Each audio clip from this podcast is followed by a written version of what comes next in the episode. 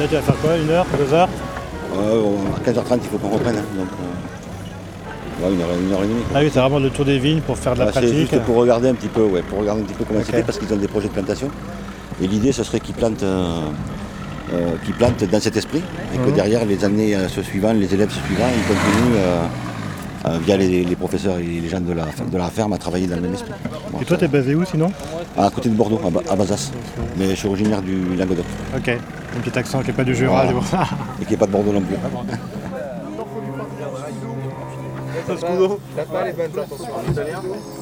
Tu peux nous parler scudo histoire qu'on ait une idée?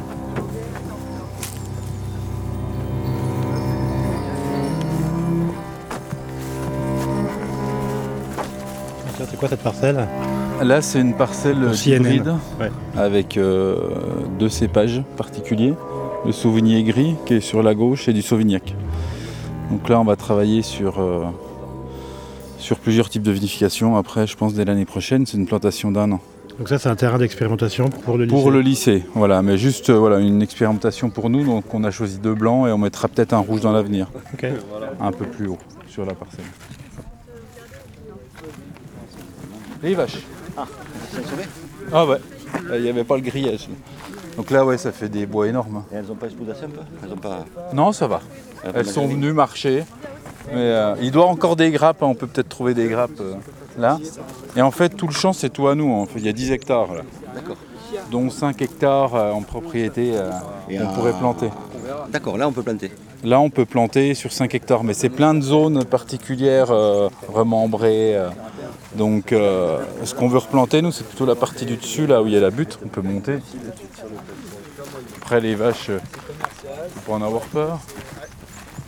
Ouais, parce que le lycée, vous faites aussi agri. Oui. Agri, viti. Agri, Foresterie. culture, euh, gestion des milieux naturels. euh, Il y a des filières scientifiques, aménagement du territoire, boulanger paysan. Qu'est-ce qu'il y a d'autre Plantes médicinales. Euh, C'est les PAM. euh, et je dois en oublier. Maraîchage bio.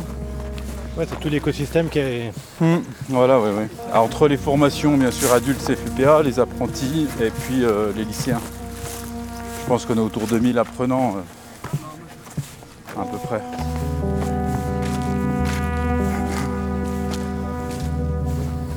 Donc, nous, le projet, en gros, on va jusqu'à tout, tout ce qui est derrière sous la, sous la forêt là. Oui. Ça c'est tout à nous. Ça revient euh, ben, en face de nous au bosquet là. Oui. Ça coupe, euh, ça coupe comme ça en travers ici avec l'arbre qui est en face de nous. Et il y a un tout petit décrochement après les buissons en fait.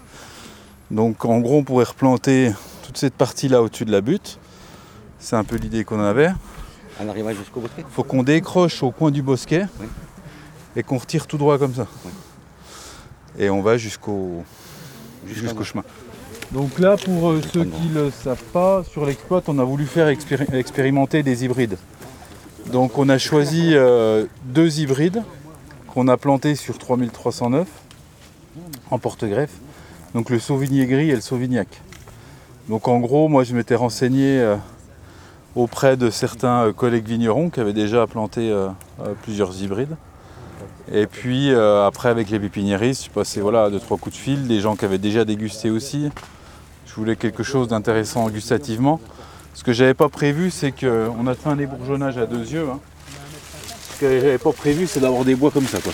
Voilà. Donc là, je vais en casser un bout, mais je pensais pas qu'on allait avoir des.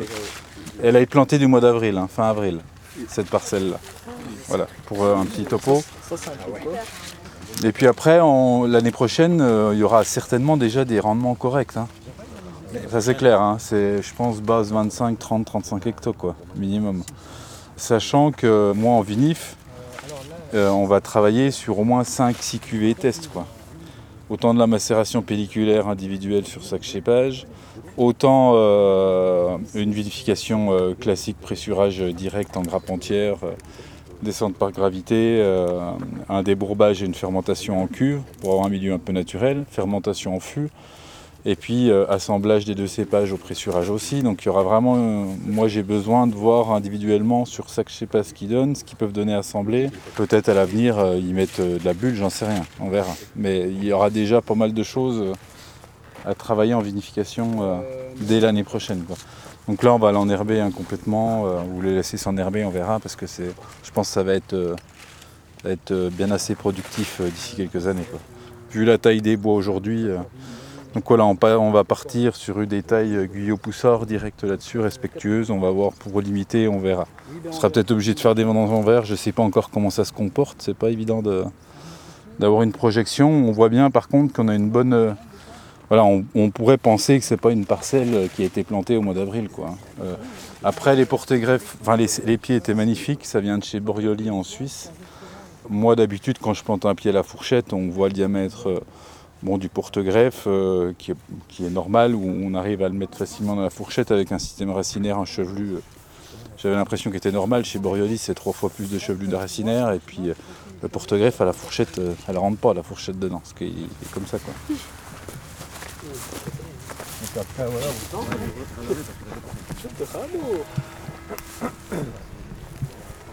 Ils sont calmes.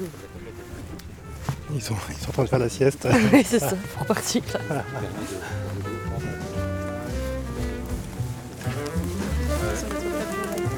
Vous faites euh, régulièrement des tours de vigne comme ça C'est le premier qu'on fait là. Premier Ouais, depuis la rentrée Ouais. On découvre. C'est bien.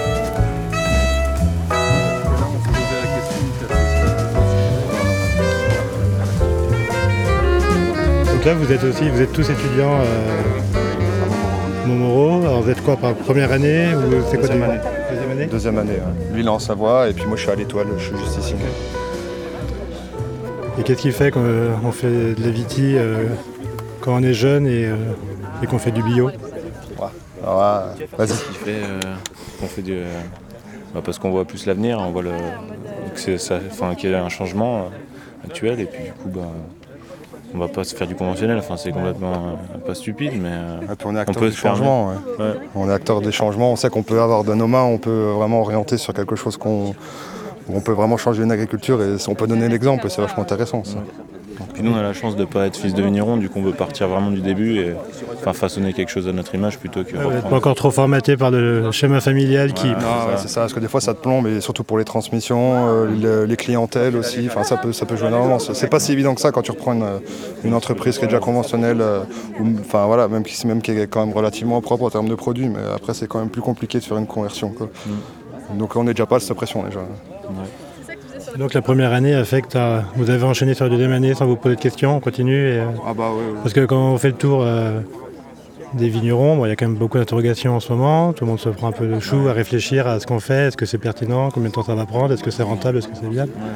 Et Ah, vous, euh, enfin, c'est des personnes qui font ça depuis 10 ans. Et eux, ils, ont, déjà- ils sont déjà dans un circuit. Et nous, vu qu'on part, on voit leurs problématiques et on peut s'adapter et puis essayer de faire quelque chose euh, enfin, de, enfin, plus euh, en adéquation avec ce qui nous arrive. Quoi. Donc, euh, donc on a de la chance quand même là-dessus. ouais. la page blanche, quoi, Ouais, à remplir. c'est bien. Et puis reprendre quand même ce qui a été fait et qu'on voit que ça marche.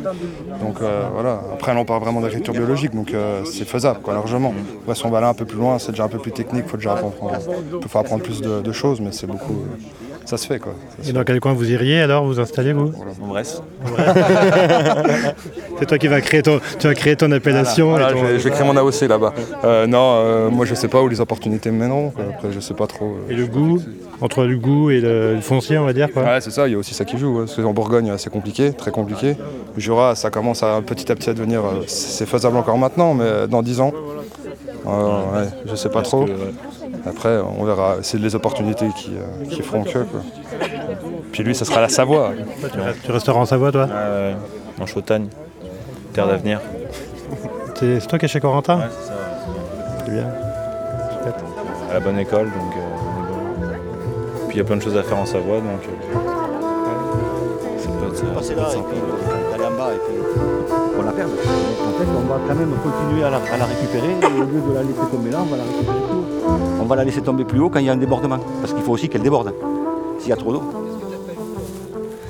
Une courbe de niveau, euh, ce sont des points qui sont tous au même niveau par rapport à, à- à un endroit donné. C'est-à-dire qu'ici, la courbe de niveau, le niveau que j'ai ici, il n'est pas là. Je vais retrouver le même peut-être juste en dessous de. C'est quoi ton prénom? Emmanuel, juste dans le creux, là où est Emmanuel. Je vais, je vais trouver le niveau là. Je vais être à- exactement au même niveau et ainsi de suite. Et donc je vais rester toujours au même niveau de manière à ce que l'eau, ben, elle reste dans ce fossé qui va être créé euh, et qui va permettre de récupérer donc un maximum d'eau et d'étaler un maximum d'eau. Et dans une parcelle qui est aussi grande que celle-là, on ne va pas en faire qu'un, on va en faire plusieurs. Parce que la quantité d'eau qui descend, il faut que la, la noue soit capable de la récupérer. Donc on va en faire une un peu haute qui va récupérer un volume d'eau, donc elle va être dimensionnée euh, au niveau de, ce petit caniveau à, à 1 mètre, 1 mètre 50, 1 mètre 20, 2 mètres des fois. Et puis euh, plus on va descendre, on va la répartir de manière à récupérer ensuite d'ici jusqu'à la prochaine. Mais dans tous les cas de figure, on va toujours prévoir aussi l'excédent d'eau, c'est-à-dire que ce qu'on veut, c'est qu'il y ait de l'eau qui s'étale, et l'excédent, on veut qu'il passe.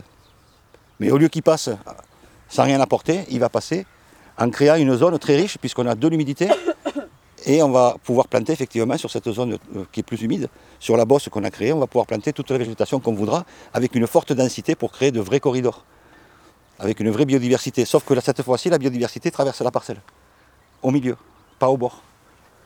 Et on a fait rentrer la biodiversité à l'intérieur. Et donc là, on a plusieurs passages d'eau, on le voit, on en a un là, mais on en a un là-bas aussi. Ce qui est intéressant là-bas, c'est qu'on pourrait très bien, sous l'arbre, faire une mare, vu la configuration. On pourrait très bien imaginer une mare, tout en ayant effectivement un débordement qui, va, qui, serait une noue, qui va rejoindre ici et qui va rejoindre l'autre côté. C'est ce genre de choses qu'il faut regarder au départ, parce que si on a une mare en hauteur, ça veut dire que le jour où on a besoin d'arroser, on peut utiliser l'eau par gravité. Et ça, c'est intéressant parce qu'il n'y a pas d'énergie. On n'a pas de courant électrique ici, on n'a rien. On voit, on voit- bien où passe l'eau. Ça veut dire aussi que sur les bosses, il n'y a pas d'eau. En fait, le problème, il est là, c'est qu'on a toujours de l'eau dans les creux, on n'a jamais d'eau sur les bosses. Et en faisant ce système de, nous, on amène euh, l'eau des creux vers les bosses. Et comme on va planter la vigne en suivant les mêmes lignes, eh bien, euh, la, vigne, elle, elle aura aussi de l'eau partout pareil. Donc il n'y aura pas un endroit où ça va manquer d'eau et l'autre endroit où il y en aura trop. On n'aura pas ces effets de, de haut de pente, bas de pente. Du coup, en fait, cette trame elle, euh, là, de, des chemins d'eau, elle se superpose, enfin, par-dessus les vignes se superposent à ça? Enfin, j'ai pas trouvé un. Ok, d'accord. En C'est fait, pour ça que, je vous disais en, en tout début de euh, ce, ma- ce- ce matin, euh, si, si, euh, quand on vous demande quel piège, quel type, quelle vigne, ou quel cépage, ou quel porte-greffe je vais mettre, je m'en fous au départ. Ça ne m'intéresse pas. Ce qui m'intéresse, c'est- c'est tout ça d'abord. Et après, on, on verra le porte-greffe qu'il faudra mettre. Mais d'abord, c'est tout ça. Parce que c'est ce qui fera que la vigne, elle va être là pour longtemps et qu'elle sera alimentée longtemps. Et qu'elle ne manquera pas d'eau, que la vie sera toujours là, qu'on pourra créer la biodiversité qui va vivre avec la vigne, parce qu'on aura créé toutes les conditions de vie nécessaires à ça. Ensuite, évidemment, on va choisir le bon porte-greffe, on va choisir le cépage le mieux adapté. Mais... Et après, il y a le mode de conduite qui va rentrer en jeu aussi, suivant ce qu'on a envie de faire. Si on a envie de mener la vigne, par exemple, en gobelet, comme on le fait souvent de plus en plus, euh, euh, on le fait chez nous de plus en plus, on, revient de plus en plus, ou même ailleurs, en échalas, euh, ça ne va pas être même- la même conduite que si on l'amène avec des fils de fer. Ça ne va pas être du tout la même chose en fait au final. Après, le problème aujourd'hui, comme je disais au départ, c'est quand on est en AOC, c'est le cahier des charges des AOC qui sont figés. Quoi qui permettent des choses ou qui ne permettent pas, qui permettent de tailler d'une manière et pas d'une autre, qui obligent à mettre sur fil de fer ou pas. En fait, c'est nous qui nous sommes mis des barrières euh, un peu tordues, quoi. Et qui nous pénalisent aujourd'hui parce qu'on ne peut pas faire vraiment ce qu'on veut. Mais il n'y a aucun cahier des charges qui dit que les rangs de vignes doivent être droits. Il n'y a aucun cahier des charges qui dit qu'il ne doit pas y avoir des fossés qui traversent les vignes. Il n'y a aucun cahier des charges qui dit qu'il n'y a pas des haies qui doivent passer au milieu des vignes. Après, ça peut être compliqué avec le cadastre parce que des fois, on est- quand on fait des arrachages ou des plantations sur des endroits où le cadastre n'a pas été modifié, on a des parcelles qui étaient toutes plantées en rang, donc il y a une parcelle comme ça, une parcelle comme ça, une parcelle comme ça, que nous on plante en travers, ben, ça fait beaucoup d'écriture pour expliquer aux douanes qu'on a planté 20 mètres carrés là, euh, 50 mètres carrés là, 60 mètres carrés là, c'est- un long. Mais bon, c'est pas grave, c'est pas ça le plus, le plus embêtant. Après, l'idéal c'est de refaire une seule parcelle. Voilà, un seul- cadastre, et puis quand on a fini, euh, Et ça, de plus en plus, aujourd'hui, on arrive à le faire avec des drones. Euh, ça n'existait pas il y a encore un an, mais maintenant, ça y est, on a, un drone qui est capable de faire de la cartographie, euh, de la prise de courbe de niveau au centimètre, au niveau de la qualité de mesure, et l'hydrologie de la parcelle. Au lieu de faire le travail sur le terrain en venant avec les niveaux de géomètre et tout mesurer, on a une carte qui nous donne tout. Et l'idée, c'était qu'à la sortie, quand on a monté un projet, on puisse donner ça à manger à un tracteur et qu'avec son GPS, il puisse suivre ce qu'on veut faire. Qu'il puisse venir avec un soc et tracer la ligne de niveau euh, juste en appuyant sur le bouton et en disant qu'on suit la, qu'on suit la ligne de niveau. Et là, on- là, on est sûr que ça marche bien. Mais c'est vrai que ça n'existait pas parce qu'on s'en fiche un peu. Quoi. Techniquement, on pouvait le faire, hein, en fait. Après, il y avait un petit peu de langage aussi à changer, parce que le langage du GPS du tracteur, c'est pas celui de, euh, des logiciels euh, de, de topographie. Donc il fallait traduire aussi les, les données. C'est pour ça que ça a pris un peu de temps, mais à force, on est arrivé. Donc à partir de janvier, on va pouvoir travailler avec ça. Le problème, c'est qu'il y a de plus en plus de demandes et euh, on ne peut pas se multiplier. On n'est pas assez nombreux pour suivre les projets après.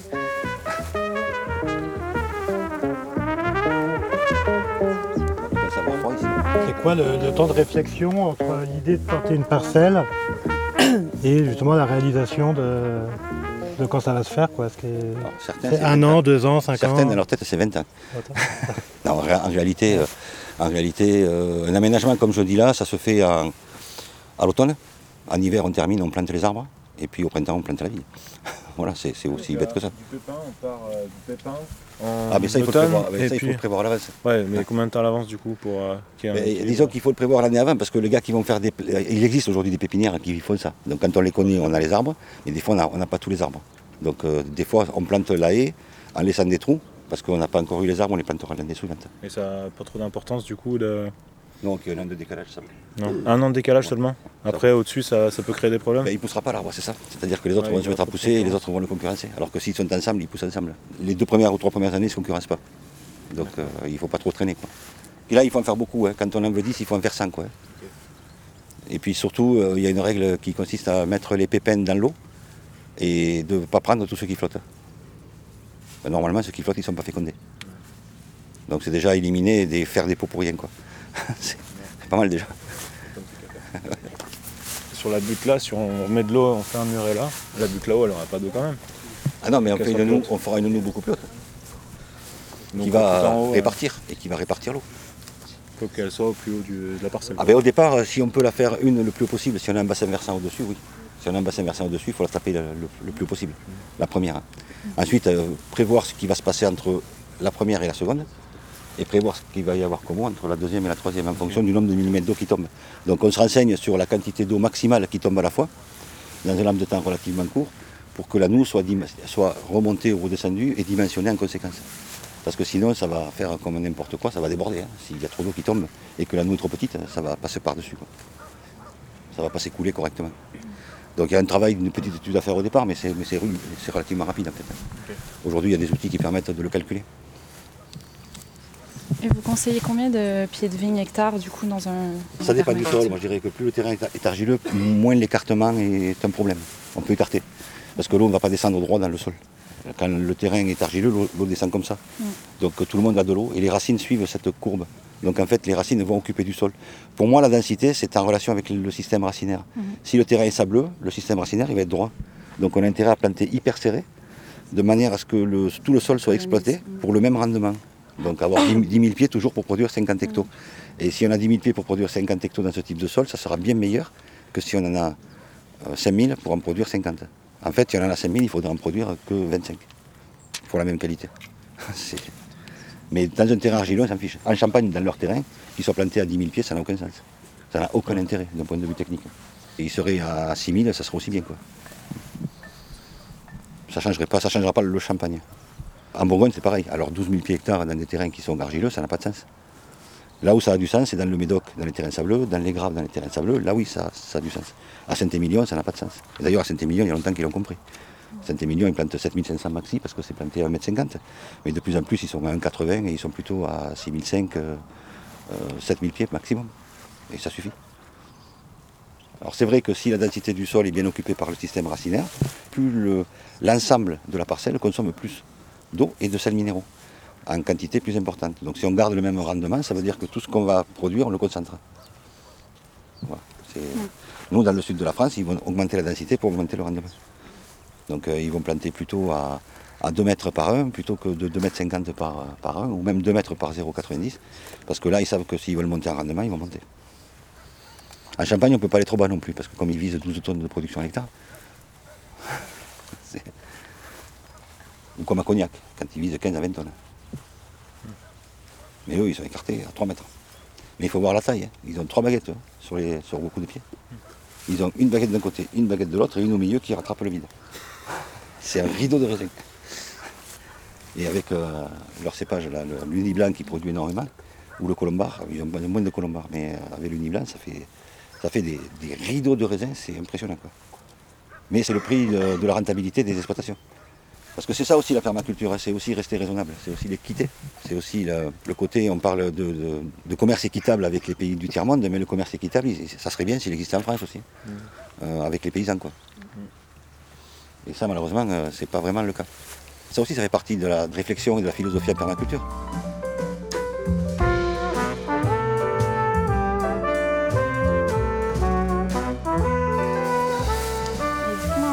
Permaculture, je me dis c'est quand même une multiplication de tâches parce qu'il y a des fruitiers euh, à planter, des animaux à s'occuper. Donc on, on pense forcément aussi à, euh, au nombre de personnes qu'il faut pour s'installer quoi, sur, un même, euh, sur une même exploitation. Comme il- les tâches sont diverses, est-ce que vous pouvez l'ima- l'imaginer qu'il n'y ait qu'une seule personne qui s'occupe de toutes départ, ces... oui, une- mais, mais en faisant doucement, après il y en aura deux, après il y en aura trois.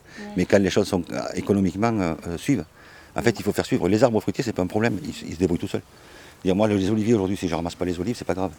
Si j'ai pas le temps d'aller les ramasser, c'est pas très grave. L'important c'est qu'ils aient été plantés et qu'un jour ils soient vraiment productifs et que vraiment un jour on puisse les récolter. Dans un premier temps, quand je, tant que je suis tout seul, je ne vais pas m'occuper euh, de ramasser toutes mes olives. Parce que d'abord ils n'en font pas beaucoup parce qu'ils sont jeunes. Ensuite, si vous plantez des poiriers sauvages, ben, les poiriers sauvages c'est pareil, ils vont pousser que vous vous en occupiez ou pas. Ils feront des ports tous les ans, ils tomberont par terre, mais ils, ils feront des ports tous les ans. La seule chose qui va changer, c'est qu'un jour vous allez vous décider à les ramasser. Pour en faire quel- quelque chose qui, qui va vous rapporter des sous. Mais entre les deux, c'est pas grave, c'est pas très grave. Mais l'important, c'est de les planter, parce que sinon, ils ne seront jamais. Et comme un arbre, il faut 15 à 20 ans pour qu'il soit vraiment euh, en place, eh ben, il faut commencer tôt, quoi. même si tout de suite, on ne peut pas tout faire.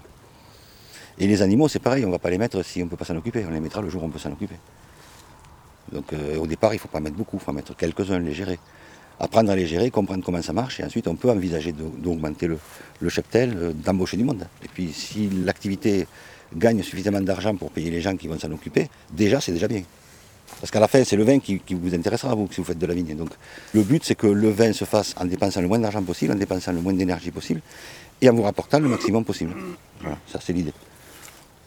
Et ensuite, si vous faites un vignoble, si vous avez euh, 4 hectares de vigne avec, euh, en produisant euh, 10 000 bouteilles à, à- à 20 euros la bouteille, ça va, vous voyez. Hein. C'est pas besoin d'aller chercher des, des dizaines d'hectares. hein. Mais grâce à ça, vous allez avoir une image qui permet de vendre à 20 euros la bouteille. Et ça aussi, ça, c'est important. Et puis en même temps, le produit vaudra le coup parce qu'il sera différent. Il aura vraiment une, une identité en fait. Ça pose question sur la- l'accès aux bons produits par rapport à une clientèle qui n'a pas forcément les On moyens d'avoir une bouteille qui a Mais on à peut 20 faire les balles. deux. quoi. Moi, sur ma, sur ma petite propriété, j'ai prévu la première parcelle d'un demi-hectare qui est implantée maintenant depuis 6 ans ou 7 ans. Cette parcelle-là, ce que je veux qu'elle fasse, c'est entre 300 et 600 bouteilles, pas plus. J'ai pris le parti, je ne sais pas si ça se fera, si ça arrivera un jour ou si ça marchera, mais j'ai pris le parti de vendre les bouteilles très chères là, sur cette parcelle-là. Parce que le but, c'est de récupérer l'argent qui sera vendu là pour planter le reste et faire des bouteilles à 10 euros. Et le reste, que- il est planté de la même manière. Il sera planté de la même manière. Mais ça sera des bouteilles à 10 euros. Si d'un côté j'ai une petite parcelle qui me fait 200 ou 300 000 euros de chiffre d'affaires sur 600 bouteilles, de l'autre côté je- ça me permet moi d'investir sur tout le reste et d'avoir des bouteilles parce que le but c'est de partager mon vin, c'est pas le- de le vendre à des gens très riches. Mais il y a des gens très riches qui sont capables d'acheter des bouteilles et qui ne vont pas les acheter si la bouteille ne vaut pas au moins 1000 euros. Donc il faut vendre à ces gens-là pour pouvoir financer le reste. C'est toujours pareil. C'est... On pas participer à un système aussi euh, de vendre à des ultra riches des bouteilles à 1000 euros, enfin, je sais pas. Mais si ça permet de financer le reste, c'est pas grave. Ben, c'est pas grave. Si ça permet à tout le monde de boire le même, le même vin à 10 euros. Oui, c'est Faut, oui, que- faut ça qu'eux demande. ils sachent que vous vendez les. Ben, ça ne sera pas la même parcelle, mêmes- ça ne sera pas la même bouteille, ça ne sera pas la même, la la chose. Mais, mais euh, ça, il n'y a que toi qui le sais, il n'y a que moi qui le sais. Oui, oui, non, mais c'est sûr, ça peut être valorisé ou dans des contenants ou Parce que c'est quand même un, mé- un métier où on aime partager le vin. On ne partage pas avec des gens qui ont beaucoup d'argent, je suis d'accord avec vous, c'est pas des gens qui m'intéressent le plus. Mm. Mais, c'est les- c'est- mais quand on n'a pas les fonds, moi j'ai pas gagné au loto, hein, donc euh, je fais comment?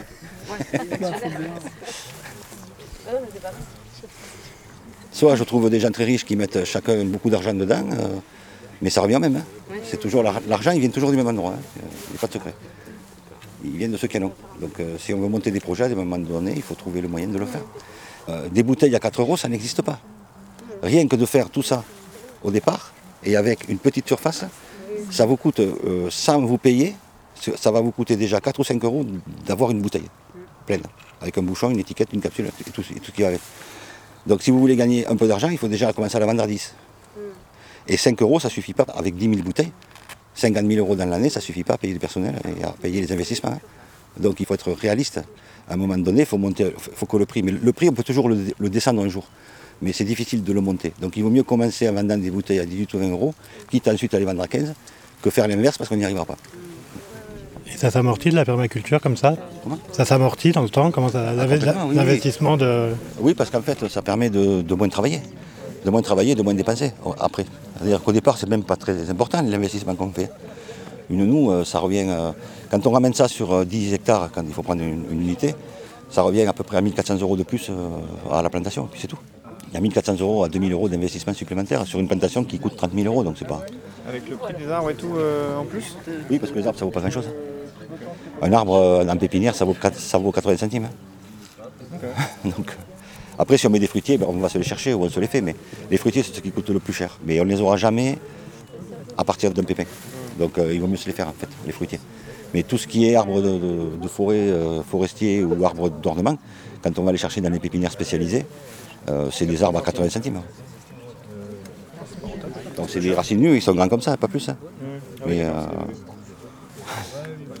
mais ça pousse tout seul. Et ça pousse mieux quand c'est comme ça.